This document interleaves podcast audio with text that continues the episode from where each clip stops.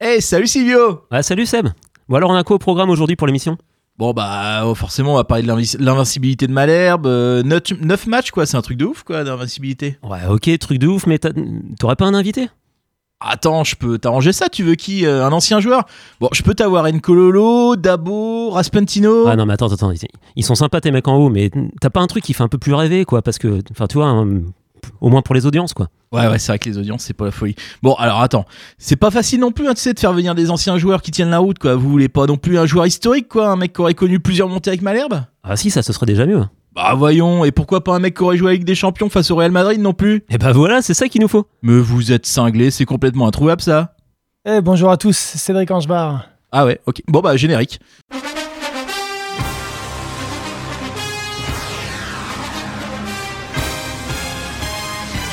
Qui peut centrer du pied gauche, au deuxième poteau, la tête et le but de France Oh Nyangui Résultat, je suis d'accord contre nous. Je pense que contre nous n'a pas été trop des freins. On ne peut pas jouer à plus que 11. C'est Malik Chokunte qui s'était jeté, le ballon a fait trembler les filets, mais c'était les filets extérieurs.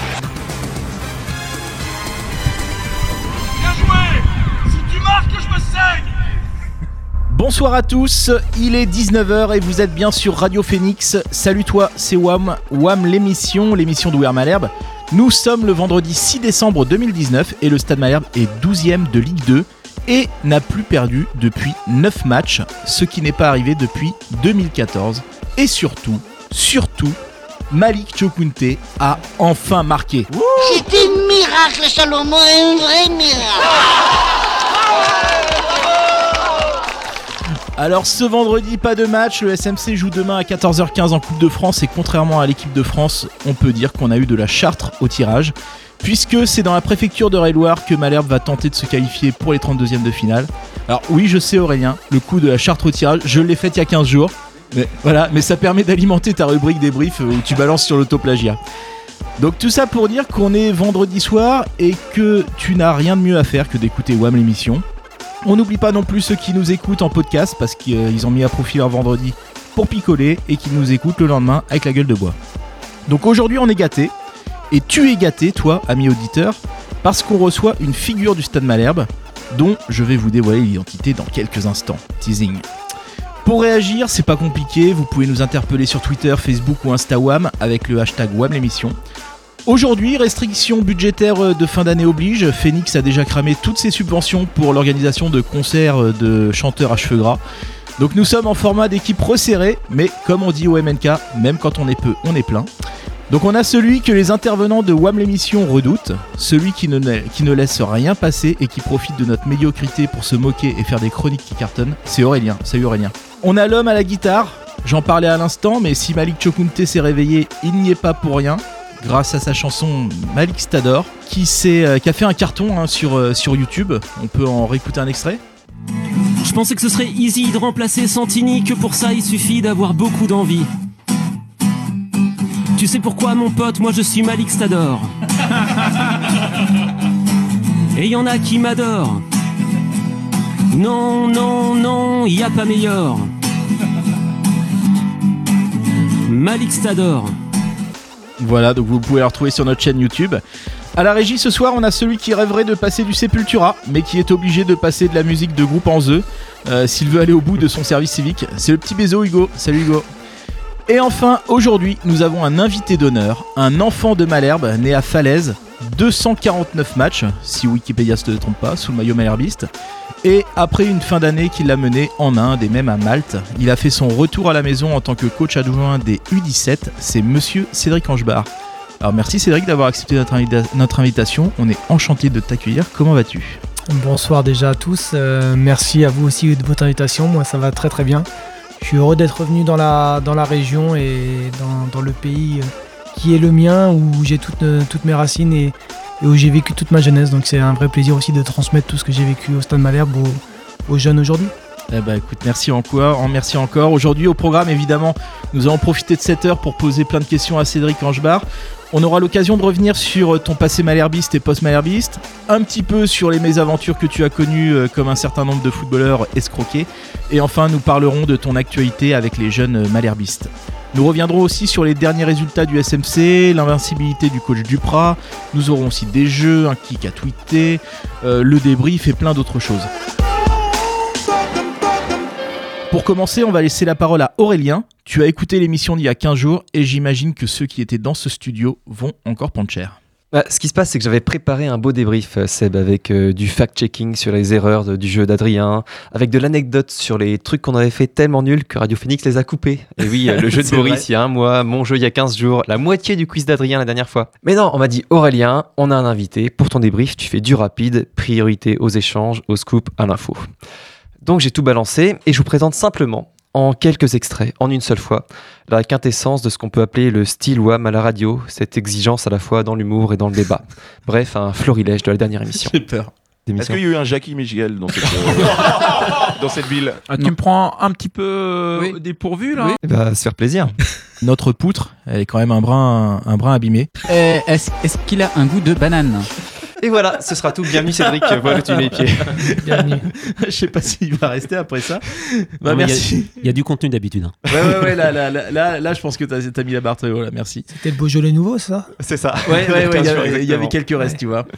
Alors, avant de nous pencher sur notre invité du jour, nous allons commencer par revenir sur les derniers matchs du Stade Malherbe depuis notre dernière émission. Alors, il y a eu quoi? Il y a eu le 3-3 contre Le Mans, il y a eu le 1 partout à Guingamp, et il y a eu la victoire contre Nancy. Alors, on en dit quoi? On avait un peu la tête dans le sac après euh, Le Mans. Finalement, deux matchs après, tout va bien. Qu'est-ce que, qu'est-ce que vous en dites Et ben, on prend de moins en moins de buts. hein. 3-3, euh, 1 partout, et puis 1-0. donc, euh, non, mais la clean sheet, je crois qu'elle a fait plaisir à beaucoup de monde. euh, Ouais. euh, donc, c'est aussi une, une satisfaction. Ouais, et puis la satisfaction aussi vient du fait que voilà, euh, contre, contre Le Mans, euh, on mène 3-1, on en reprend deux. Ça, c'est une vieille habitude de Malherbe. Et euh, là, on a réussi à, à tenir vaillamment le 1-0 contre, contre l'ogre nancéen. Quoi. Donc euh, voilà, enfin, il y a, on va dire qu'il y a du progrès. Enfin, c'est, euh, en tout cas, ça fait plaisir. T'en as pensé quoi, toi, Cédric, notamment de ce match contre Le Mans? Bah, je pense qu'on avait fait un, on a fait un bon match. Après, euh, voilà, il a manqué un peu de concentration et, et encore une fois, je pense qu'ils ils ont été dans une situation où ils n'avaient pas trop l'habitude de mener de deux buts à la maison et, et cette peur de, bah, de se faire remonter. Et mal- malheureusement, on le sait dans ces, dans ces cas-là, en général, c'est comme ça qu'on qu'on qu'on prend des buts. Maintenant, il y a des bonnes choses qui, qui sont apparues. Il y a déjà un état d'esprit qui est irréprochable dans, dans cette équipe et on le voit à l'entraînement. Voilà, il n'y a pas un groupe de tricheurs et je pense grâce au, au coach Duprat qui a amené ça. Mais voilà, il y a une évolution. Il y a, ça se fait pas du jour au lendemain. Il y a, il y a eu des séquelles aussi de, de ce qui s'est passé au début de saison. Donc, je pense qu'il faut, voilà, il faut être indulgent avec cette équipe. Elle, elle progresse petit à petit et moi, je, franchement, je m'y retrouve dans cette équipe. Qu'est-ce qui a planté au début de saison, d'après toi? C'est compliqué. Il y avait il y a l'arrivée d'un- d'un d'un nouveau coach avec une nouvelle méthode, avec euh, une philosophie peut-être de jeu qui n'était pas adaptée aux joueurs. Une nouvelle langue aussi? Ouais, c'est vrai qu'il C'était il un peu parlait compliqué. pas. ouais. Ouais. Mais, mais bon, voilà. il Y a, et puis, on sait que quand ça marche pas, il y a, il y a une spirale négative, il y a cette peur, et puis, puis cette, encore une fois, cette peur de prendre des risques. Et il y avait plus ce, ce goût du risque de la part des, bah, peut-être des défenseurs et puis des attaquants. Et, et au bout du compte, on arrivait à un jeu stéréotypé où toutes les équipes aujourd'hui nous faisaient peur. Silvio Et ça d'ailleurs, ça faisait un bout de temps qu'on avait justement ce jeu où, où on voyait qu'ils avaient- jouaient la- vraiment la peur au ventre. Et, euh, et c'est vrai que depuis, depuis quelques temps, on voit qu'il y a beaucoup plus de prise de risque, euh, beaucoup, plus de, beaucoup plus de profondeur. Alors qu'avant, enfin voilà, euh, le- l'éternel essuie-glace euh, derrière, euh, c'était in- insupportable, mais ça venait aussi de, de cette peur, euh, de cette peur qui, euh, qui prenait tous les joueurs. Et l'autre élément pour moi, en dehors du contenu du match, c'est le rapport avec le public qui est en train de, voilà, bah, grâce à la patte de Duprat d'ailleurs, qui est en train de changer. C'est-à-dire qu'il y avait eu euh, déjà une belle communion après Orléans, même si, parce que c'est un match un peu foufou qu'on avait gagné, mais on a eu un peu peur. Contre Le Mans, bah, on était tous repartis frustrés forcément, mais euh, là, y a, je crois que tout le monde a pris le temps de savourer. C'est-à-dire que c'était trois points, le fait que les joueurs soient restés, cette, euh, voilà, cet échange sympa avec le MNK, on, voilà, on, on est sur la, vo- sur la bonne voie. Ce qui, est, ce qui est un peu marrant d'ailleurs, c'est de voir sur les réseaux sociaux comment on se fait chambrer, nous, euh, canets, hein, supporters euh, et, et joueurs, euh, et, et même Duprat, euh, notamment par les Havrais, mais Mm. bon, voilà, sur le côté, la joie démesurée qu'il y a eu après, après Caen-Nancy. Mais euh, enfin, je sais pas, mais on assume quoi. Tant Oui. mieux. Enfin, euh, effectivement, 12 e de Ligue 2, c'est peut-être pas le rêve, Mais on a vu un beau match, on a une victoire à la fin, on a une communion avec les joueurs. Enfin, on est heureux et tant mieux quoi. C'est la quatrième victoire à domicile de la saison, enfin Voilà. de, de l'année, De l'année, de civile. Enfin, Ouais. c'est voilà. Donc il y a aussi des moments où il faut savoir se contenter et on ne sait pas où on est passé. C'est aussi ça le public. Ouais, c'est a- ça. Le public peut être difficile, mais il a aussi de la mémoire. Donc euh, Et puis, et puis ça faisait au moins deux ans qu'on savait pertinemment ce qu'il allait se passer à chaque fois qu'on allait au stade, à savoir euh, ça allait mal jouer, on allait perdre, on allait re- repartir frustré. Et là, de- et là depuis l'arrivée de Duprat, tu viens au stade, tu, enfin voilà, tu sais pas à l'avance ce qui va se passer, tu as, l'incertitude, tu, tu, enfin, tu, tu vibres et en fait c'est la seule chose qu'on demandait nous. Ouais, c'est on vrai. se croirait à l'époque de Franck Dumas, dis donc. Un peu, mais, mais, mais c'est vrai qu'il faut, faut aussi se souvenir qu'il y a une saison dernière qui a été très compliquée pour le public, pour, euh, pour tout le monde. Ça a été frustrant. Donc le public attendait ça. Moi, je suis allé voir euh, en match amical quand Le Havre à, à Mondeville et euh, on, a, on a vu qu'il y avait du public qui s'en attend de, de renouveau. Alors il y a eu ce début de saison, tout le monde était frustré tout- et tout le monde attend un peu ce, ce nouveau camp, ce nouvel élan. Et je pense que le coach Duprat a tout compris. C'est quelqu'un, c'est un homme avec des valeurs, un homme avec du cœur. Après, euh, voilà, je pense qu'il apporte ce que tous les Normands aiment, c'est cette Mm. combativité. Et puis voilà, Normand et conquérant, je pense que euh, le coach Duprat en fait partie aujourd'hui. Alors parlons-en des, des valeurs. Euh, J'aimerais qu'on évoque quand même le l'imbroglio guingampé. Euh, La fameuse, le scandale de la touche non rendue. Euh, vous en dites quoi les gars? Compliqué. Ouais. hein. Bah, en fait, c'est euh, c'est ouais, c'est vraiment compliqué parce que euh, alors oui, il y a, enfin disons qu'il y a la, il y a la règle et il y a l'esprit quoi. Euh, Dans, Bon. dans l'esprit, c'est pas bien. oui, enfin et encore parce que dans l'esprit, si Guingamp veut sortir la balle, ils ont l'occasion de la sortir euh, au moment où le Guingamp la, a la, a la balle dans les pieds. Euh, voilà, enfin il y a un moment euh, tort partagé quoi. Moi, je suis d'accord avec ça. C'est-à-dire qu'au moment où euh, leur attaquant est sur le point, de- enfin, il a la balle, il va doubler, il va dribbler Mbeng. Si jamais il passe et qu'il marque derrière, Hmm on n'ira pas On dire ah mais attendez, il y avait Rodelin qui était par terre au milieu. Voilà. Après, c'est vrai que le jeu s'arrête, on fait des grands signes en disant. Alors quelque part, on a eu l'honnêteté de prévenir qu'on n'allait pas la rendre. On n'a pas, on s'est pas pris par surprise. On est à 60 mètres de leur but. Ouais. Mais bon, voilà. Après, euh, on on va pas dire qu'on est fier de ce qui s'est passé, mais compte tenu du contexte de- du- des précédents avec Guingamp, euh, comme tu dirais si bien, on l'assume. Ah bah moi, moi, j'avoue que je trouve ça moche comme Mm. tout le monde, mais en même temps s'il y a une équipe contre qui on doit faire ça, bah tant mieux que ce soit contre eux quoi. J'en ai parlé un peu avec, euh, avec les dirigeants euh, et le coach adjoint de, de Caen. Et en fait, c'est ça, c'est que eux peuvent la mettre et la jouent pour marquer. Donc Ouais. à un moment Ouais, donné, c'est. Ouais. pour ça qu'ils se disent, eux, ils ont l'ont joué, pourquoi nous on la jouerait pas en fait? Il, est- il était là le problème. Si vraiment ils voulaient la sortir, c'est facile de on attaquer, une fois qu'on la perd, non, non, sortez-la, c'est à vous de la sortir. Donc c'est pour ça qu'ils l'ont joué. Après, euh, il y a une règle qui est mise en place et qu'il faut arrêter de sortir le ballon. Je pense qu'il faut que tous les clubs comprennent que s'il y a quelque chose de grave, l'arbitre arrêtera le jeu tout de suite. Mm. Sortir le ballon, ça devrait jouer, ça devrait être dans la mentalité au- aujourd'hui de toutes les équipes. Il y a un joueur qui est à terre, on joue le, on joue, et si vraiment à un moment donné l'arbitre sent que qu'il y a quelque chose, il arrête le jeu et on repart. Mais cette règle-là, faut qu'on l'applique.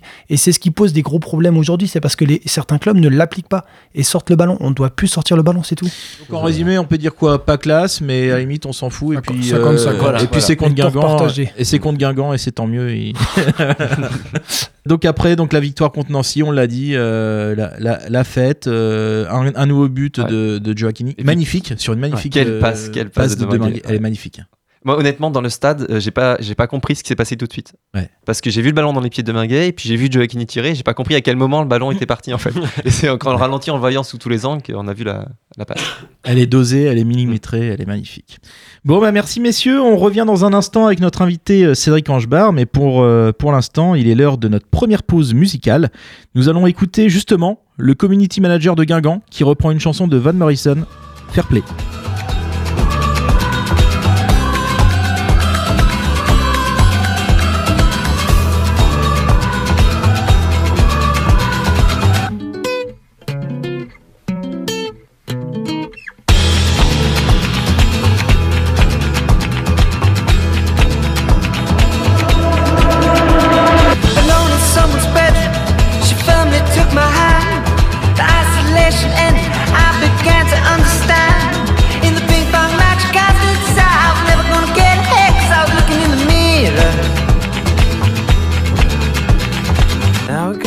Sympathy, what I'm to you, you are to me, let's go.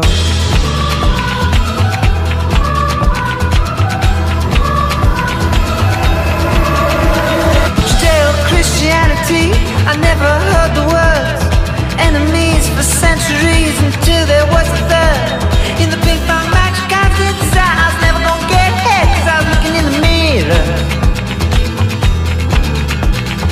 Got that sympathy, what I'm to you, you are to me, let's go.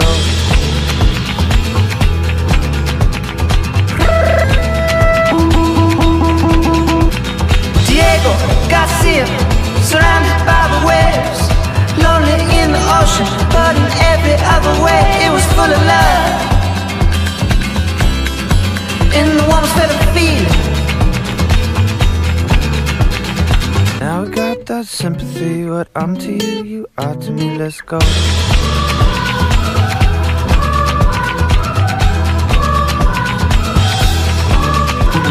I didn't have your sympathy, but I knew where to start. Explaining to you patiently that the one who broke my heart would have broken yours. And throw the pieces in the river. Now I got that sympathy, what I'm to you, you are to me, let's go.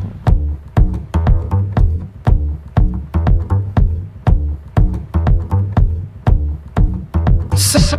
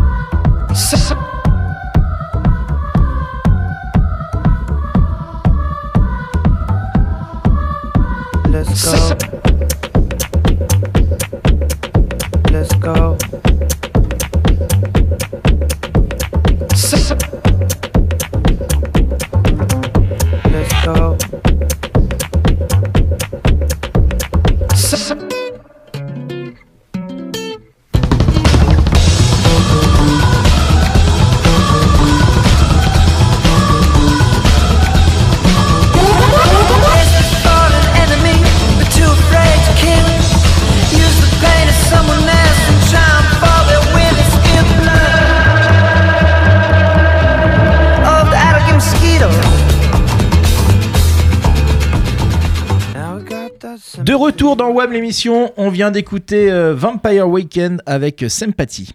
Euh, et puis donc on avait déjà autour de la table, on avait déjà Silvio, on avait déjà Aurélien, et là maintenant on a un troisième larron qui vient de nous rejoindre pour interviewer notre, notre invité du soir, donc c'est Boris qui nous rejoint pour interviewer donc Cédric Angebar. Vous êtes bien sur euh, Radio Phoenix, n'hésitez pas à réagir sur les réseaux sociaux avec le hashtag WAM l'émission. Dans cette seconde partie, nous jouerons avec toi Silvio pour découvrir Cédric Angebar. Aurélien, toi tu feras le portrait de notre invité et on enchaînera en te posant quelques questions Cédric sur ta carrière et ton passé malherbiste. Alors Silvio, tu nous as préparé un jeu en lien avec notre invité.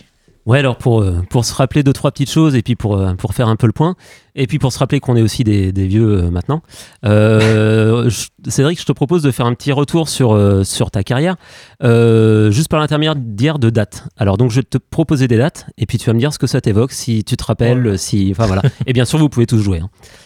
Alors, ben, le- par exemple, si je te propose euh, 13 juillet 80, tu vas me dire. Ma date de naissance. Ok, ça marche. C'est bon, j'ai pas encore. Oh, il est bon, il est bon, Un bon. point, allez, un point. Le mec qui suit. Je savais pas trop, mais j'ai hésité. hein. C'était la plus dure. Alors, euh, 18 août 2001. 18 août, mon premier match euh, contre Martigues. Ouais, c'est ça. Premier match avec Malherbe. T'as des, Ouais. tu t'en, enfin, t'as quoi comme souvenir de ça? Euh, J'en ai que j'étais remplaçant et il y a eu euh, donc un blessé. Et en fait, on m'a même pas demandé de m'échauffer, on m'a dit tu rentres. Euh, alors je sais plus quelle minute, mais euh, j'ai même pas le temps de réfléchir, même pas le temps d'avoir peur, que j'étais déjà sur le terrain à Dornano. Donc euh, voilà, il y a, y a pas eu de stress parce que y a pas, j'ai pas eu le temps de me dire est-ce que je vais rentrer ou pas. Non, non, c'est voilà, ça s'est fait comme ça. Ok. Euh, 16 février 2002. C'est bien le premier but, ça, non? Je bute contre Chilaver. Ouais. Ouais, un beau Dont but. on se Ah rappelle. ouais. euh, ah ouais. Ouais. Et euh, celui-là aussi, t'en as un souvenir précis était- de. Non, mais j'aimerais bien le revoir. J'ai- pas réussi à le retrouver, mais c'est, je pense que c'est un des plus beaux buts que j'ai, marqué. euh, un peu euh, frappe lobée, croisée, lucarne opposée et un peu angle de surface. Donc, ouais, non, j'aimerais, bien le revoir. C'est marrant parce que j'en parle dans le portrait, c'est exactement la description que j'en fais. Je- le, le souvenir, c'est ça, ouais. Tu, tu, tu viens pas d'évoquer l'équipe, tu viens d'évoquer Chilaver. Quelque part, ça compte que ce soit contre lui, qui était un gardien euh, réputation mondiale à l'époque. hein. Ouais, après, moi, c'était surtout euh, bah, mon premier but. Après, c'est vrai qu'après coup, quand on dit Chilaver, euh, alors oui, pour nous, les anciens, ça représente quelque chose. Les jeunes, je sais même pas s'ils savent qui est Chilaver, mais, mais c'est vrai que ouais, ça, fait, ça fait quand même plaisir de se dire qu'on a marqué un but contre un gardien comme ça. C'est un gardien qui a failli éliminer la, coupe de Fran- la France de la Coupe du Monde en 98 à lui tout seul, quoi. On va dire ça Ouais, comme c'est ça. clair. C'est ça. Silvio Euh, 7 août 2004. 7 août 2004, euh, je dirais euh, mon but contre le PSG. Alors, euh, non, ça c'était la semaine d'après, c'était 14 août 2004, donc Sam Gris est le suivant. Donc, euh, match, premier match en Ligue 1 contre Istres. Ouais, contre Istres. Ouais. Et le dernier match de la saison contre Istres dont on se rappelle euh, tous. Ouais. Euh, le 4 décembre 2004. C'était Marseille et ma fracture de, de la main, c'est Ouais, ça ouais, ouais. Quand j'ai tapé dans la porte. Ah oui Ah ouais, mais je voulais faire parler de moi parce que je trouvais que j'étais pas assez dans les journaux, donc je me suis dit, euh, en faisant ça, ça fait créer une petite anecdote. Ah, Un bon pétage de plomb ce jour-là. Ouais, en fait, hein. euh, j'ai pris carton rouge parce que j'avais tiré le maillot et euh, en sortant, le coach m'a engueulé. En fait, ça m'a énervé qu'il m'engueule parce que je, voilà, je, je pense que je méritais peut-être pas le carton rouge parce que la faute était pas si flagrante. Et euh, en rentrant, en fait, c'était les, C'est portes, les portes coupe-feu. Mhm. Et j'ai voulu juste l'ouvrir avec, le- avec la main et je suis rentré et arrivé dans le vestiaire, j'ai fait, mais il y a un problème à ma main. J'ai appelé le kiné, je dis, je crois que je me suis luxé. il m'a dit, on va, aller, on va aller faire des radios quand même et j'ai eu double fracture. Voilà. D'ailleurs, euh, Téléfoot avait fait euh, une ou deux minutes là-dessus. euh, C'est pour ça que Ouais. je trouvais que j'étais Ouais. jamais à téléfoot. J'étais Ouais, ouais. Je Bien crois joué. que la vidéo existe. Hein. Je crois que la vidéo existe. Ah oui, oui, non, mais c'est sûr Ouais. qu'elle existe. Ah Moi, je me, Je je souviens sais. qu'on l'a vu en direct. Ouais, Euh, ouais, ouais. ouais. Non, mais euh, ouais, voilà, je me suis dit, je suis pas assez bon au foot pour me faire parler de moi, donc j'ai. Alors ensuite, euh, 10 mai 2007. 2007. Oh là, mai 2007. Euh, je dirais peut-être la montée en Ligue 1 avec Caen contre Rouen. Non. Voilà. Je suis pas allé moi. Celle-là, elle est compliquée. Euh, Euh, 10 si je te parle de récompense, distinction. Donc dans l'équipe type de Ligue 2. Voilà. C'était la, date des trophées UNFP et euh, où tu Ah étais oui. Mais dans l'équipe type. Pour l'anecdote, référence à Nicolas Sub, ils m'ont mis arrière gauche et je pense qu'ils ont confondu Nicolas Sub et moi. C'est la coiffure, Parce ça. que j'ai pas joué arrière gauche de la saison et j'ai été dans l'équipe type arrière gauche. Donc, euh, Ah, c'est énorme ça. Ouais, c'est- et on en avait parlé entre nous et euh, peut-être qu'ils ont confondu entre les deux. Euh, 25 août 2010. Ça doit être mon but contre Saint-Pétersbourg, Ouais. euh, donc la qualification. Marqué tour, en, tour préliminaire de Ligue des Champions, c'est préliminaire ça de Ligue des marqué en Ligue des Champions. Ouais, classe. de la tête. Euh, août 2014. Août 2014. J'ai pas le jour exact, mais Donc ça doit être ma signature en Inde. ouais, c'est ça. Ça doit être ça. Ton départ en Inde. Mon ouais. départ en Inde. Et une petite dernière, le 20 juin 2019. Euh, signature au Stade Malherbe? Ouais, ta signature dont on est très très heureux. On est vraiment très heureux de te revoir parmi nous. Ça va, je me souviens bien. Ça va, j'ai pas été trop mauvais. Ouais, ouais, ouais, ouais. Tu connais bien ta bio, c'est bien. J'ai été révisé sur Wikipédia. Alors merci Silvio. Euh, alors on commence à mieux te connaître, Cédric, euh, mais on va aller encore un peu plus loin. Euh, avec toi, Aurélien, tu as dressé le portrait de notre invité Cédric Angebar. Ouais, c'est ça. Bon, alors forcément, on s'est pas concerté avec Silvio, donc on va voir qu'il y a quelques souvenirs en commun. Parce qu'évoquer Cédric Angebar pour des supporters de notre génération, c'est d'abord évoquer des joueurs du même âge que nous, des joueurs qu'on a vu grandir euh, dans tous les sens du terme, depuis le fin fond de la Ligue 2 jusqu'aux lumières du Stade de France. C'est évoquer des joueurs d'avant les réseaux sociaux, d'avant l'utilisation des stats à outrance ou des fiches Wikipédia à rallonge pour des gars qui ont joué 30 matchs en pro. Cédric Angebar, c'est d'abord un jeune arrière-droit recruté, recruté euh, à Mondeville en CFA alors qu'il a déjà 21 ans. Pas de centre de formation, pas de club pompeux, pas de nationalité exotique, pas d'agent véreux, rien qui aujourd'hui ne l'aurait aidé à signer dans un club pro. Mais à l'époque, le club tente ce genre de pari, parfois gagnant. On se rappelle que Nicolas Seub signe la même année, parfois perdant. Euh, Quelqu'un comme Frédéric Coquerel, qui avait été recruté à Pont-de-Mer, n'a joué que quelques matchs en pro. Bon, c'est un joueur pour qui, normalement, quelques saisons honnêtes en Ligue 2 auraient représenté une belle carrière, et même quelque chose d'inespéré, tant il est difficile de s'extraire des divisions amateurs. Mais avant d'aller plus loin, il faut que je vous parle de quelqu'un d'autre, Cédric. Ce quelqu'un d'autre, c'est Njord. Ah Njord, vous le connaissez Ah pas oui, un Njord, forumiste. oui, oui. Cédric, un... Njord, c'est un gars qui postait régulièrement sur le forum officiel du club, puis sur forumsmc.com. Euh, Njord, bah, il bossait, il bosse peut-être toujours dans un abattoir dans la Manche. C'est un gars un peu brut de décoffrage avec un pseudo de dieu viking. Euh, mais Njord, plus jeune, il avait été arrière droit. Euh, alors je l'ai vu jouer une fois au foot. hein. Je pense que sa carrière avait dû s'arrêter en U13, en tout cas si son entraîneur était lucide. Mais du coup, sur le terrain, il aimait bien regarder les arrière droits. Et c'est dans ces moments-là que le petit cœur du supporter s'ouvrait sous l'enveloppe du gros garçon bourru. Et là, surprise, alors qu'on l'aurait attendu euh, fan d'Éric Dimeco de Cyril Roll, ou même Cédric de votre prédécesseur Frédéric Viseux, il est tombé amoureux de vous. Son maillot du SMC était floqué à votre nom. Son débrief des matchs consistait essentiellement à nous dire qu'en passant son temps à vous regarder, lui, il voyait ce que les autres ne voyaient pas. Vous étiez le meilleur. Vous joueriez un jour à un haut, un très haut niveau. Plus tard, quand vous marquerez des buts importants pour la JOCR, il ne parviendra pas à comprendre pourquoi vous n'étiez pas appelé en équipe de France. Eh bien, sans doute, Cédric, parce que vous êtes quelqu'un de discret. Le genre de gars dont on ne remarque pas toujours la présence, pas assez pour en faire une star en tout cas. mais dont on s'aperçoit que dans les moments importants, bah, il était toujours sur la photo. Personnellement, j'ai la chance d'avoir été au stade pour plusieurs moments clés de votre carrière.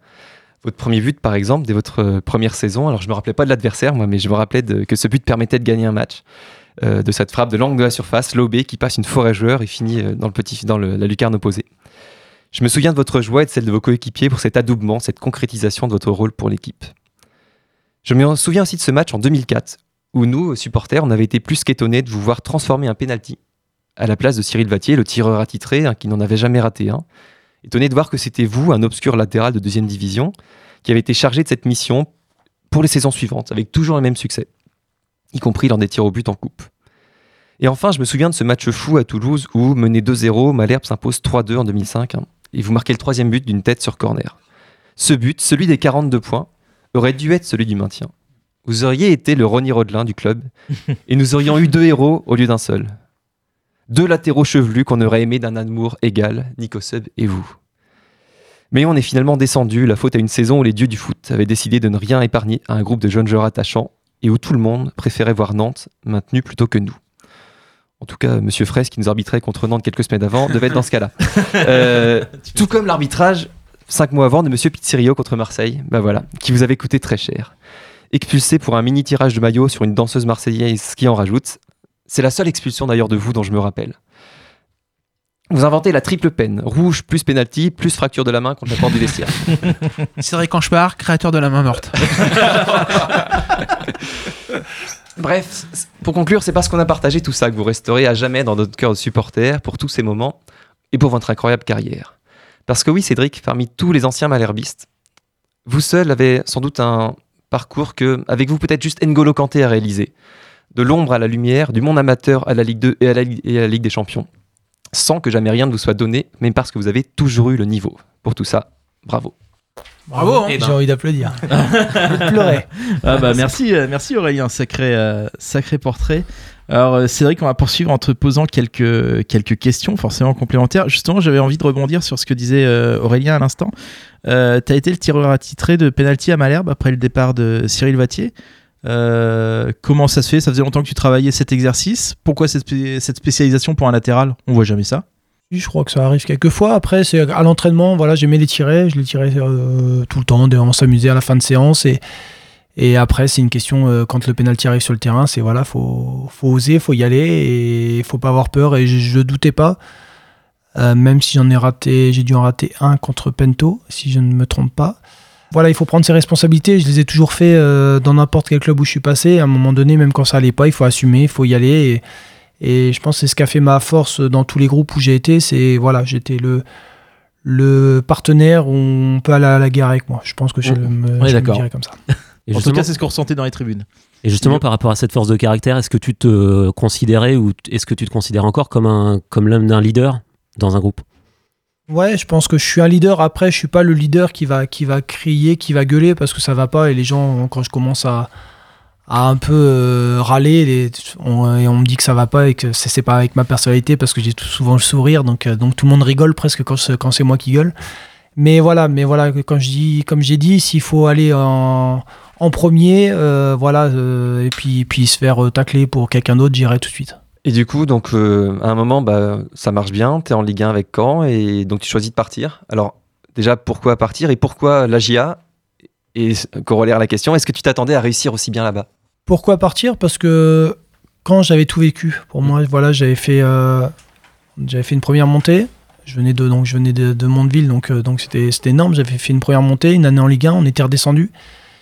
Et, euh, et mon objectif, quand on est descendu, c'était de re-signer. C'est ce que j'ai fait, j'ai re-signé. J'ai dit mon objectif, c'est de refaire remonter le Stade Malherbe en Ligue 1. C'est ce qu'on a fait. Je suis resté une saison de plus parce que je me dis, faire monter une équipe, c'est bien, mais il faut la faire maintenir.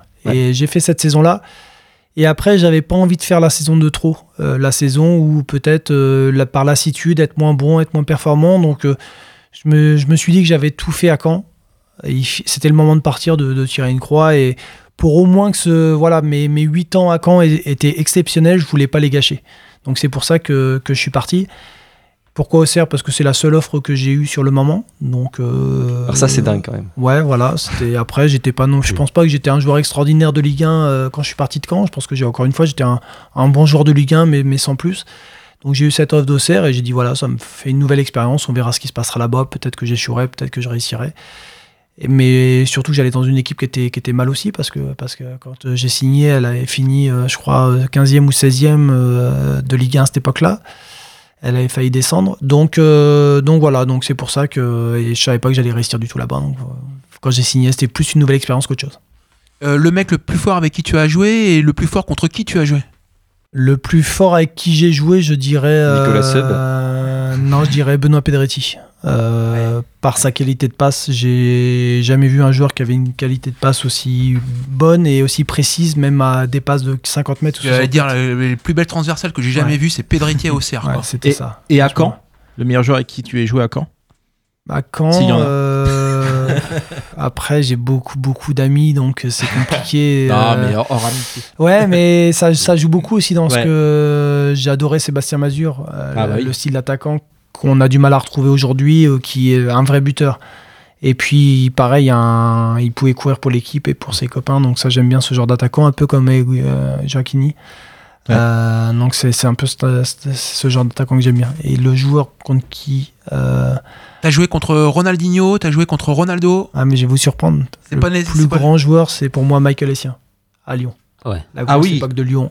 Ah, il a été énorme, oui. On avait pris 4-0 là-bas avec C'est Caen. ça. Et pff, Et puis jamais vu ça, c'était une machine.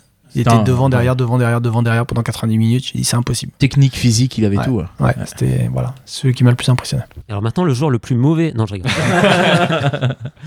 Euh, ah, t'aurais pu nous parler aussi de Zoran Jovic. T'as joué avec Zoran. Zoran, T'as joué avec Zoran. Idole. Zoran, C'est que pour nous, c'est c'est une idole. hein. Rankovic et Jovicic. Ouais. T'as t'as peut-être fait un centre pour, euh, pour Idrissou Ah ouais à l'entraînement. Peut-être qu'à l'entraînement, t'as centré pour Est-ce que, est-ce que tu as vu Idrissou marquer? À l'entrement Moi j'ai des Euh, vidéos d'Idrissou Ah qui oui, c'est marque vrai, à t'avais fait une l'entraînement. vidéo, toi. Ouais. T'as fait une vidéo. Idrissou, le seul souvenir que j'ai, et euh, ça a ou marqué, c'était son premier entraînement. Euh, il faisait que marcher. À un moment donné, il y a un ballon qui allait sortir en touche, qui allait passer au-dessus de lui. Il l'a arrêté avec les mains, il l'a bloqué, il l'a posé à terre, il a joué. Alors, on a dit, mais non, c'est pas comme ça. Et derrière, il s'est retrouvé blessé, opération. Donc voilà, c'était. Ah bah nous, on se souvient de son mythique euh, Je vous aime, je vais marquer des buts. Bon, Ouais. et puis, voilà. voilà, voilà. Alors sinon, euh, euh, Renaud nous a préposé une, que- une petite question. Il dit que quand tu fais un centre, tu fais toujours un contrôle préalable, Ah. voire un petit crochet, tu centres jamais en première intention. Est-ce que c'est parce que tu t'en sais pas capable ou c'était une consigne de l'entraîneur à l'époque? Non, parce que j'aime bien être peut-être en confort. J'aime bien faire ce que je sais faire. J'aime pas aller au, euh, sortir hors de ma zone de confort. Et, je pense que je sais que j'aurais eu plus de déchets si j'avais centré en première intention. Donc j'aimais bien contrôler pour, euh, pour mettre le ballon euh, où je- où j'avais envie plutôt que de le faire en une touche. Et qu'il y Ouais, aurait Tu tu t'es dit que le dernier latéral droit qui a bien brillé à Malherbe, c'était Bernard Mendy, donc tu voulais pas t'inscrire dans ça. Bah, J'ai pris cours sur lui et sur Bernard. D'ailleurs, une petite dédicace pour Bernard. Qu'est-ce que Ouais, Qu'on qu'on a déjà eu dans cette émission. Bah, justement, Ouais. Bernard, quand il est passé, il a évoqué son passage en Inde, c'est ton cas. Lui, il nous a dit euh, que finalement, il avait vécu une expérience humaine qui était euh, bah, très intéressante pour lui, pour sa famille. Est-ce que ça a été euh, ton cas ou est-ce que tu tu t'es concentré sur ta carrière de, de footballeur là-bas? Non, moi, c'était, enfin, j'ai vécu une expérience humaine extraordinaire parce qu'en fait, on était en. Donc, je suis arrivé pareil que Bernard, on a fait les trois ans ensemble. Lui, il était dans un autre club, mais en, en fait, on vit à l'hôtel 24-24 avec les joueurs. Donc, ça fait un peu comme si on était sur une style Coupe du Monde, euh, sauf qu'on est sur quatre mois. Et on lit des affinités, on est, c'est comme une famille en fait. Et, franchement, il y a des, voilà, il y a des choses qui se créent avec les Indiens, avec les gens de Mm. l'hôtel, avec, il y a plein de choses qui se créent qui est extraordinaire. Ils ont très peu de moyens, ils ont un cœur énorme. Et euh, non, non, j'ai vécu l'aventure humaine énorme. par qu'on relativise beaucoup de choses quand on est de retour d'Inde. euh. bah, c'est sûr, au niveau Ouais. de la vie, euh, on se plaint beaucoup, mais, euh, mais c'est vrai qu'on voit des choses là-bas qui sont vraiment très compliquées. Même, il y a beaucoup d'Africains, des Ivoiriens, des Sénégalais qui étaient avec moi. Ils me disent, franchement, en Afrique, c'est dix fois mieux qu'en Inde. Mm. Donc, L'Inde est est pire que. Enfin, c'est voilà, c'est beaucoup plus dur au niveau de la vie des gens que, que dans tout le reste du monde, je pense. Le soir, euh, on, on- si on sort vers 11h au minuit, il y a des enfants qui viennent euh, mendier. Donc c'est compliqué. Ouais, franchement, c'est on- c'est là qu'on se dit quand même, en France, on n'est pas trop mal loti. Après, tu viens de Falaise, donc c'était quand même. euh, Ah, mais il faut laisser Falaise. Non, mais je pense que.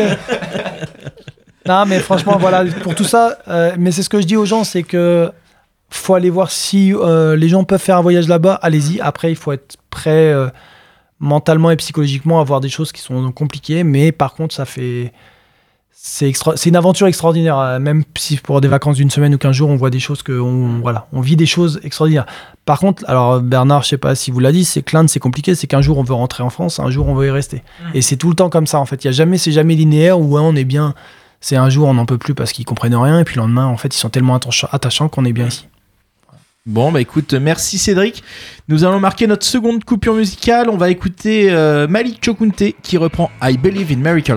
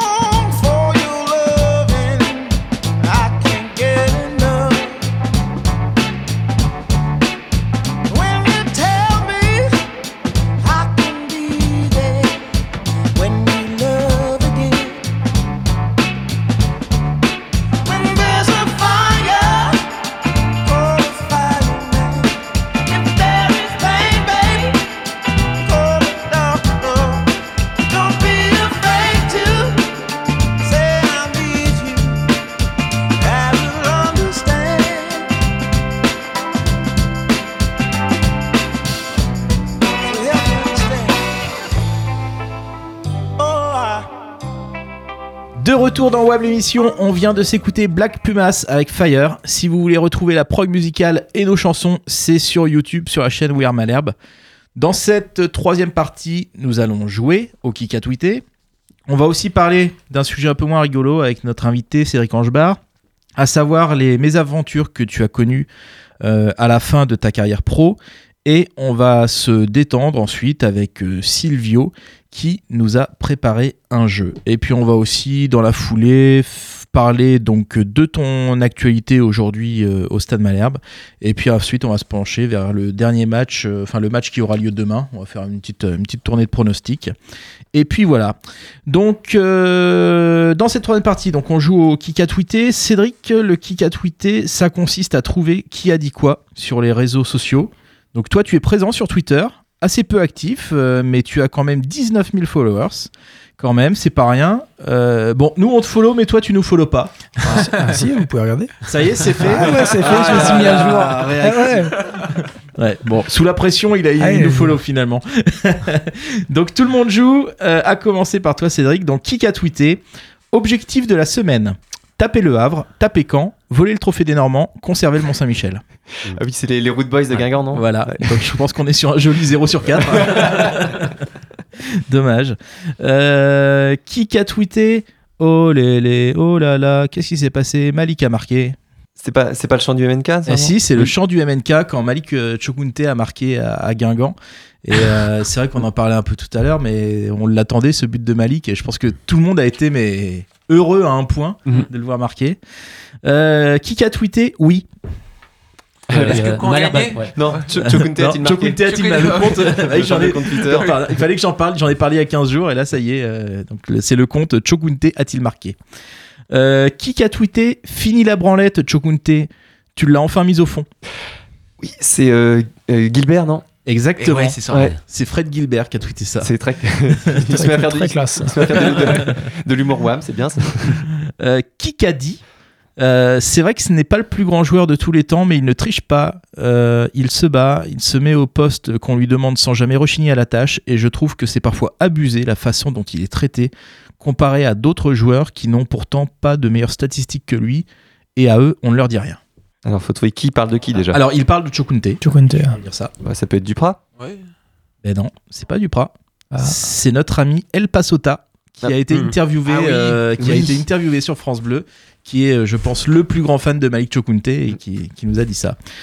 Euh, qui a tweeté pas mieux Alors, au sujet du tweet, alors je vous mets le, le tweet de base. C'est euh, Ah si, si, si. si, Viens si. pas nous parler des valeurs, coach ti- les tiennes sont merdiques. Tu fais des beaux discours et tu te comportes comme un petit merdeux. C'est le CM officiel de Landin Van Guingamp. Exactement. c'est Ouais. le CM C'était hallucinant. ce C'est quand même hallucinant de voir Le ça. truc, euh, ouais. J'étais persuadé qu'il allait supprimer, puis non, non, j'ai regardé hier, euh, ça, ça y est toujours. Euh, qui a tweeté C'est quoi ce clash quand Guingamp Faites ça proprement, réglez ça à Interville Ouais, c'est la Fédération française de la loose. Exactement, c'est la Fédération française de la loose. Euh, qui a dit Je suis un soldat du club Un coach était en place, il avait décidé de me faire jouer. Là, j'y ai joué, euh, comme cela m'était arrivé à Strasbourg. Oui, c'est ouais. Ouais. Exactement, c'est Gonçalves. Euh, qui a dit On s'écrit tous les jours. Je suis juste un peu déçu qu'ils aient récupéré leur compte parce qu'ils s'étaient fait bannir euh, sur Twitter. Donc ça, il C'est parle de Manu. nous. Ouais, C'est Manu Manu Moreau Moreau. euh, qui ont demandé ses rapports avec les supporters. Exactement, c'est cet enfoiré de Manu. mais- Donc, après ce qui a tweeté, Cédric, on ne pouvait pas te recevoir sans évoquer ta mésaventure personnelle, qui d'ailleurs n'est pas un cas isolé dans le football. Euh, tu as décidé de faire connaître publiquement ce qui t'est arrivé, à savoir, pour résumer, une escroquerie immobilière qui t'a mis sur la paille. Est-ce que tu peux nous expliquer un peu comment ça s'est passé? Bah, c'est simple. Et puis, bon, il n'y a pas que dans le football, hein. il y a, il y a Ouais. dans tous les sports, et puis dans, dans, dans d'au- d'autres personnes qui sont dans les mêmes cas à moindre échelle. Mais juste, euh, voilà, j'ai investi pour, euh, pour mon après-carrière et euh, dans, des, dans des monuments euh, où, euh, qui auraient dû être faits grâce à des travaux. Et au moment où on veut, on veut revendre, on remarque qu'il n'y a aucun trava- travaux qui ont été, qui été faits et que l'argent des, des travaux a disparu. Donc euh, voilà, des, des biens qui restent, euh, qui restent comme ça, fermés et qui bougent pas. Et on ne sait pas où est parti euh, l'argent. Donc, donc voilà, donc aujourd'hui c'est dans les mains des, des avocats et je pense que ça va durer très très longtemps. Donc là, il y a un procès. Pour l'instant, il y a des enquêtes. Il y a une enquête, Euh, d'accord. Une enquête et essayer de retrouver, euh, de remettre les personnes qui étaient en lien parce qu'il y a beaucoup, beaucoup de, de personnes qui, qui sont sûrement impliquées ou qui ont fermé les yeux à des moments donnés. Donc euh, voilà, c'est. C'est moi je je peux pas en dire plus parce que voilà j'ai mis ça entre les mains des, des gens qui sont compétents et voilà c'est pas mon domaine chacun son domaine. Tu, tu espères revoir ton argent ou... Enfin, Franchement, partie je- en tout cas. franchement, voilà, moi, je tourne la page. Euh, Si un jour ça arrive, tant mieux. Si moi, c'est une deuxième vie aujourd'hui qui commence, et voilà, je me, je, j'attends pas après ça. J'attends surtout, euh, voilà, moi, me reconstruire. euh, c'est ce que je refais depuis, euh, depuis plus d'un an, plus d'un an aujourd'hui. Donc euh, voilà, c'est ce qui se passera. C'est voilà, c'est dans le futur, ça m'intéresse. Enfin, si ça m'intéresse, mais mais j'attends pas après ça.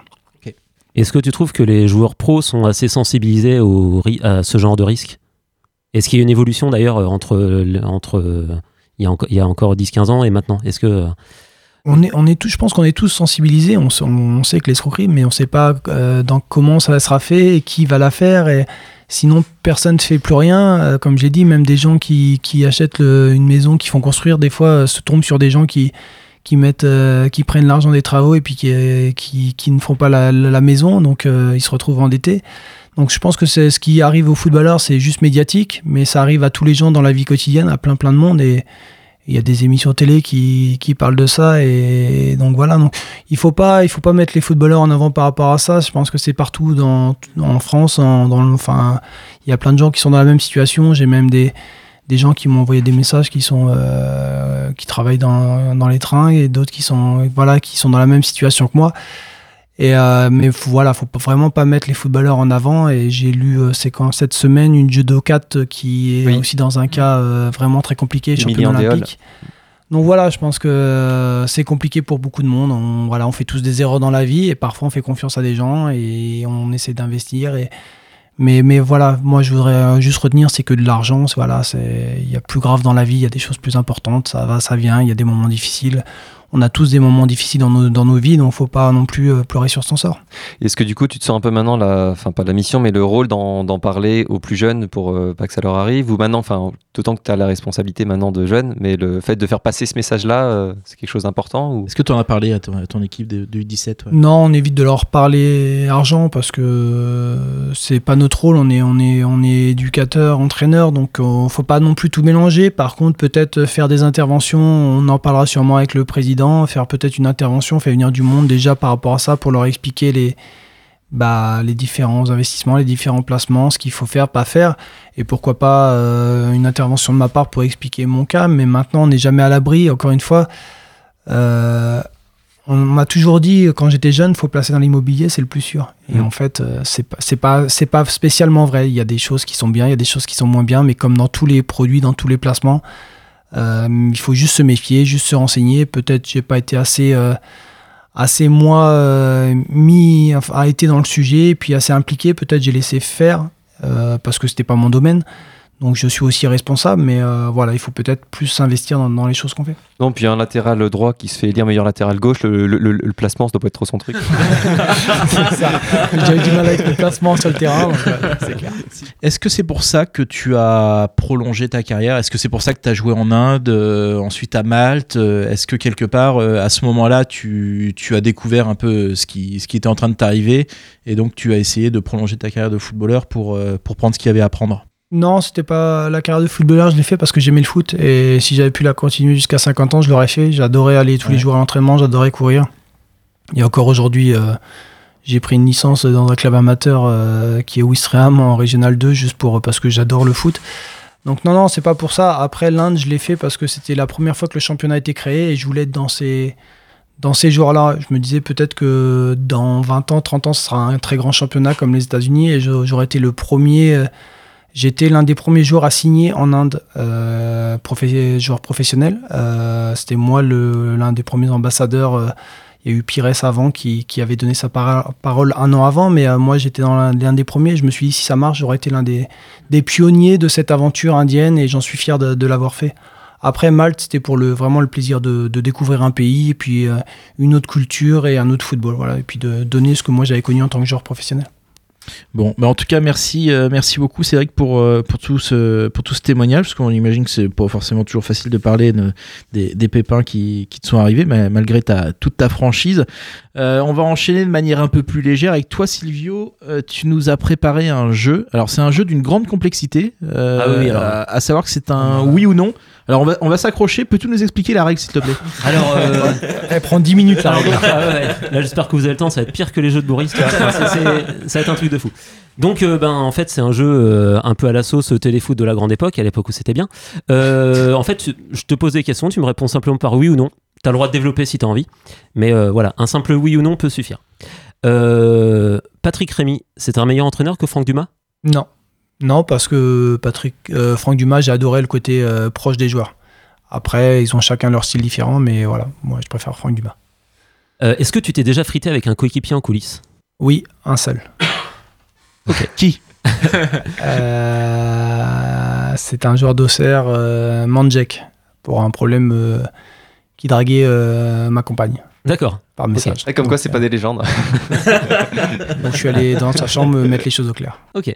Euh, alors, ouais, la suivante c'était est-ce que tu as des dossiers compromettants sur d'anciens coéquipiers? Non. Menteur.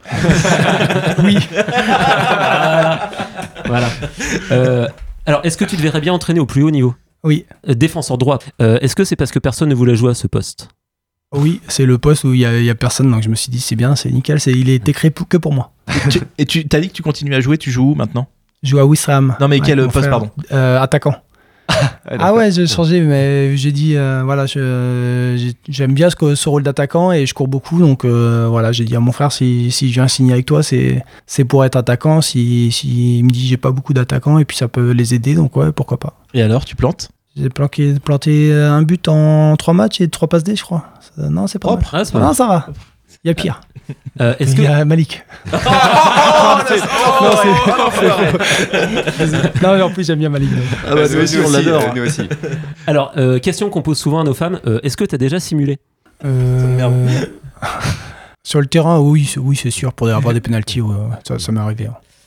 Euh, Est-ce que ça t'arrive d'avoir des regrets d'être parti de Malherbe et de ne pas avoir eu l'honneur d'être élevé au grade de ce héros, qui est quand même le grade ultime de la Malherbie Non, non, parce que je trouve qu'il va très bien à Nico. euh, il représente très bien les valeurs de, Caen et je le côtoie tous les jours. Donc, non, non, ça lui va très bien. Je lui laisse le, ce rôle-là. Ah, déjà que si on a bien compris tout à l'heure sur les trophées UNFP, finalement, Auxerre pensait recruter Sub. Donc, euh, Euh, Est-ce que tu as déjà regretté d'avoir refusé de signer dans un club? Mm, Non, non, je, je- euh, on m'a empêché de signer de. Enfin, on m'a empêché parce que ça, les clubs sont pas tombés d'accord et le club était Marseille. Deux Oui. fois, j'étais avec Auxerre, j'ai pas pu signer à Marseille pour différentes raisons. Et ouais, là, j'ai regretté un peu. Et une fois Saint-Etienne aussi. Donc j'ai regretté, mais c'était pas de ma- à cause de moi. Moi, j'avais donné mon accord. Euh, Est-ce que tu as connu Gravelaine sans cerne? non, il était déjà vu à l'époque. Ouais. Mais il marquait, il des buts et il faisait des passes décisives. Alors, euh, la question Giroud, euh, est-ce que tu t'es déjà mis minable une veille de match? Non, jamais. Ah non. Bah, avant veille, oui, mais euh, j'ai- été étudiant, donc, euh, donc le jeudi soir et pour jouer le samedi au tout début, c'était normal, c'était classique. t'as t'as fait quoi comme étude hein? J'ai fait STAPS. T'étais ça jusqu'à quelle année? J'ai fait, euh, ça doit être 2001-2002. Ah, d'accord. Et à peu de choses près, euh, il était mon étudiant, quoi. T'imagines Donc tous les jeudis soirs, c'était- obligé. Normal. Euh, Est-ce qu'il y en a qu'un, Jean-François Fortin? Ah, Oui, quelqu'un que j'apprécie et que je pense que tout ce qui s'est passé, je. Alors je connais pas vraiment l'histoire, mais j'y crois pas parce que je connais l'homme et l'homme est pour moi est extraordinaire. Euh, Est-ce que, t'as dé- est-ce que ça t'est arrivé de regretter d'avoir signé dans un club? Et si oui, mais bordel, pourquoi t'as signé à Ajaccio? Non, parce que j'étais bien en vacances un an là-bas. ouais, c'est ça, ouais. J'avais le soleil, j'avais la, la piscine, j'avais la plage, c'était nickel. Non, c'était bien.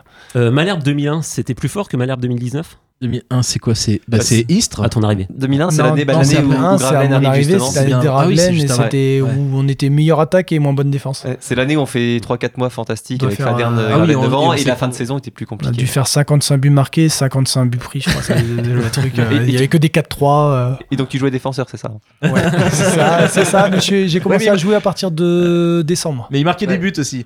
Non, pas trop. La première année, j'ai dû en marquer un Ah, ou c'est deux. après Un ou deux, ouais. Mais non, moins fort. Euh, Globalement, t'es satisfait de ta carrière? Oui. Ah oui, oui, parce que j'aurais même pas espéré faire ça euh, il y, a, il y, a, il y a 20 ans. J'aurais même pas espéré. Enfin, j'aurais signé tout de suite pour faire au moins un match pro. Donc, euh, Rappelons qu'il est né à Falaise. sur le terrain de falaise, j'en ai fait des terrains. hein. Et puis donc la dernière question qui était la question traditionnelle de la fin des oui-non de Téléfoot. Est-ce que t'as menti au cours de cette interview? Non, jamais. Je mens jamais. Ok, et eh ben merci Cédric. Eh ben merci, merci beaucoup Cédric, merci Silvio. Donc on est toujours dans WAM l'émission sur Radio Phoenix avec notre invité Cédric Angebar. Euh, nous allons encore faire un jeu avec toi euh, Silvio, on va jouer au, au Rivierez. Euh, et puis on va échanger avec Cédric sur son retour au Stade Malherbe et son actualité. Mais en attendant, euh, il paraît qu'on a reçu quelques messages sur notre répondeur. Oui, bonjour, c'est la cancaneuse. Voilà, c'est un message pour euh, m'excuser auprès de Cédric Angebar.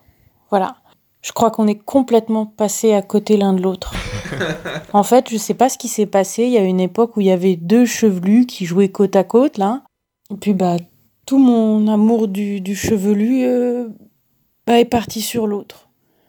Alors, je sais pas, peut-être c'est Cupidon qui a merdé et en envoyant la flèche, paf. Peut-être parce que Nicolas courait moins vite que toi. Mais c'était très très mal vu, parce que c'est c'est quand même toi qui as joué la, la Ligue des Champions. J'ai un peu merdé. Voilà, je m'excuse. J'espère que tu m'en voudras pas. Poutou poutou. Merci la cancaneuse. Et puis au niveau capillaire, tu t'en es mieux tiré que Nico- Nicolas Sub. Ah non, non, bah, parce que t'as pas vu sur le dessus là. Alors attends, attends, attends, on a d'autres messages. Hi, this is la cancaneuse. J'espère que tout le monde va bien. Yes, I am changing everything. I'm speaking English now. Avant, c'était Nicolas, ma passion. But now, this is Nicholas, do you know the little Nicholas Gnocchi? the cutest gnocchi in the West? The man who scores faster than Chokunte? Yes, Nicholas. L'Américain qui débarque en Normandie. Libère-nous, Nicolas. Kiss, kiss. Quel accent Quel accent Carrément. Attends, je crois qu'on a, un- on a un dernier message. Bonsoir. D'avance. Pardon.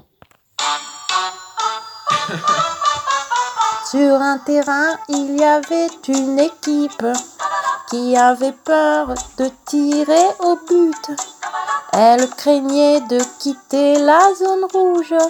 Elle tremblait devant tous les gardiens. Un, deux, trois, c'était avant qu'il arrivât. Tout petit itsy bitsy teeny weeny, tout petit Joachini qui marquait pour la première fois. Itsy bitsy teeny Euh. weeny, tout petit Joachini. Elle va chercher les aigus, hein. Il Elle va était chercher. dans les petits papiers du bras. Un, deux, trois, de marquer. Il continua. Remarquable, hein, les Oh, aigus, ouais. hein, elle, elle est montée, elle est montée. hein. J'ai une question, vous avez qu'une auditrice en fait? C'est exactement ça. Non, en plus c'est totalement Elle- faux parce qu'il y a aussi la mère de Renault. Alors merci en tout cas à la cancaneuse pour tous ces messages. On vous rappelle que vous pouvez nous mettre des pouces. Oui, sur YouTube. Euh, vous pouvez aussi nous écrire autant que vous voulez sur Twitter, Facebook et Instagram. Et n'oubliez pas non plus d'aller faire un tour sur notre site internet wearmala.fr. Il y a justement la cancaneuse qui nous a fait un bel article et qui nous explique pourquoi Noël n'aura pas lieu cette année. Alors on enchaîne avec toi Silvio, Euh, tu as un Rivierez à nous proposer. Donc je rappelle le principe du Cédric, euh, on va te demander aussi de participer.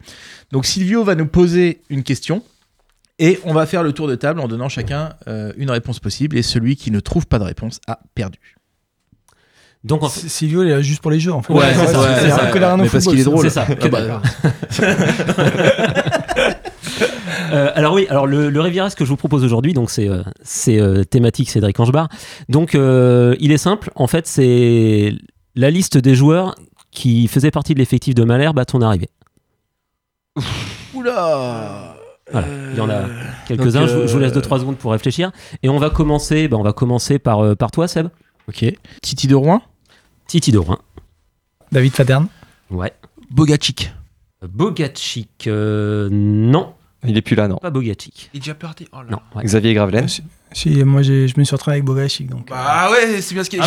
J'étais Ouais, en stage après, en 2001, Il j'étais en stage à Malherbe. il était dans les bannis, il y avait des Oui. joueurs qui. Ah. c'est- bon. Ok. On que- me l'accorde. Merci Cédric. C'est ça, il était de la saison d'avant et ouais, vous avez côtoyé avait- pendant l'été. Heureusement qu'il y a du fact-checking dans cette émission. Merci beaucoup. on, ra- on rachète Boris. Euh, je tente un Zanotti? Euh, non, Zanotti, non. Euh, ah, pardon, si, si, si, Zanotti, oui. Fred Coquerel. Fred Coquerel. Ah, attends. Le défenseur central qui marque le but qui nous sauve. Clément Euh, non, pas Clément. Ah, Ah, je l'ai plus. Nicolas Sub. Et ben Nicolas Sub. Ouais, Je suis con, con. putain. Je me demandais quand est-ce qu'il allait arriver, mais Euh, il y avait des gardiens aussi. Ouais, Je euh, sais Ba- ce que- Barabé. Ouais, cité, c'est nul. Je tente un petit Barabé. Non, non. Barabé. Barabé. Bien. C'est c'est 5-6 ans avant ça. Ouais, ouais, merde. Ouais, c'était Ah, bien merde, avant. je suis vieux, excuse. Trop facile dans les gardiens alors. C'est Fabrice Catherine? Ouais, Fabrice Ah ouais. Catherine, ouais. Ah non, bah, du coup, je suis éliminé, moi. Je... Ah oui, du coup, c'est à Oui. moi directement. C'est Oula, les euh, à face. duel. Euh, mince, Ouais, j'ai c'est un pas, j'ai, duel. j'ai- j'ai pas préparé. Euh, Steve Elana. Non. Non. C'était Jean-Marie Aubry, Ouais. l'autre gardien, Jean-Marie Aubry. C'est vrai. Il y avait Sébastien Mazur, Ouais, c'est Ouais. ouais. Ah oui, en plus, je pensais qu'il avait Jean-Philippe. Caillé. Jean-Philippe Caillé. ouais. Ah, cahier. Il y avait encore euh, Pascal Bro, Olivier Bellisi, Franck Dumas, Gaël Suarez. Euh, Franck Dumas, non, parce que t'as dit à son arrivée au club et Ouais, il signe, a euh, signé Ah, après. il signe en septembre ou voilà. Ouais, Exact. Attention. hein. Ouais. c'est vrai, c'est vrai. Il y avait, euh, il y avait encore Salah Bakour, Jimmy Hébert, euh, Mathieu Baudemer, Est-ce qu'il y a Kamel Euh, à Bruno, l'époque? Bruno Grougy. Bruno Grougier, ouais, David Garcion, Christophe Legris, euh, Cyril Vatier et euh, Clément Gouiran. Bah merci Silvio, reprenons avec toi Cédric. On voudrait parler de ton actualité, ton retour au SMC. Déjà, est-ce que tu peux nous dire comment, comment ça s'est passé? Qui t'a fait revenir? Donc, euh, Tout simplement euh, grâce aux connaissances, je pense, et puis grâce à mon passé euh, de, de Malherbe, c'est Johan Eudlin voilà, qui, qui a été mis en tant que recruteur à la base et directeur sportif. Et, et puis le président, euh, Fabrice Clément, qui, a une envie, et il l'a réannoncé euh, cette semaine, c'est-à-dire de redonner l'identité de Caen.